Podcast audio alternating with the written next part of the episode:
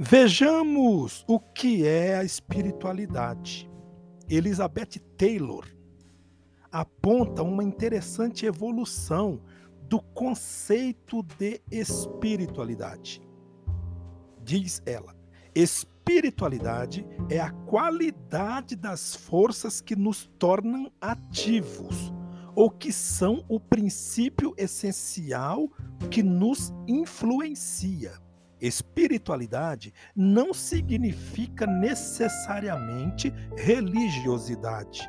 Também inclui a componente psicológica. O espiritual é oposto ao biológico e ao mecânico, cuja lei pode modificar. Existe nessa definição a tentativa de diferenciação entre o conceito de espiritualidade e o conceito de religiosidade. Para Collington, Espiritualidade é o princípio de vida que se propaga à totalidade do ser humano, inclui dimensões da vontade própria, emocional, moral e ética, intelectual e psicológica, e gera a capacidade para a formação de valores transcendentes. Para a menta, o espiritual é o próprio ou o eu, a essência da personalidade, a interioridade divina, da parte que está em comunhão com o transcendente. É a parte de cada indivíduo que nos conduz à consciência de nós próprios, às finalidades, valores, beleza, relacionamento com os outros e à integralidade.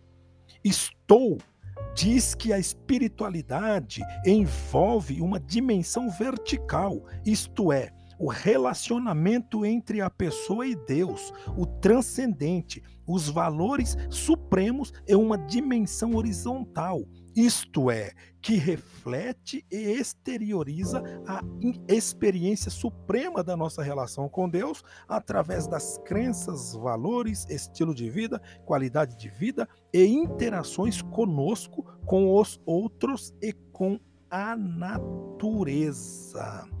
Ainda Narayana afirma que a espiritualidade é uma, for, uma parte da construção da espécie humana.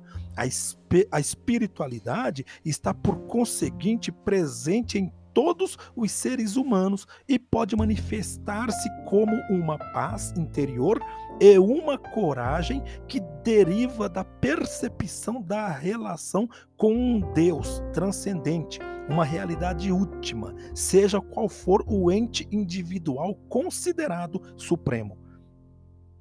Em síntese, podemos referir que a espiritualidade é uma dimensão importante do homem, que, a par da dimensão biológica, intelectual, emocional e social, constitui aquilo que é cada ser humano e que o ajuda a diferenciar do outro ser humano.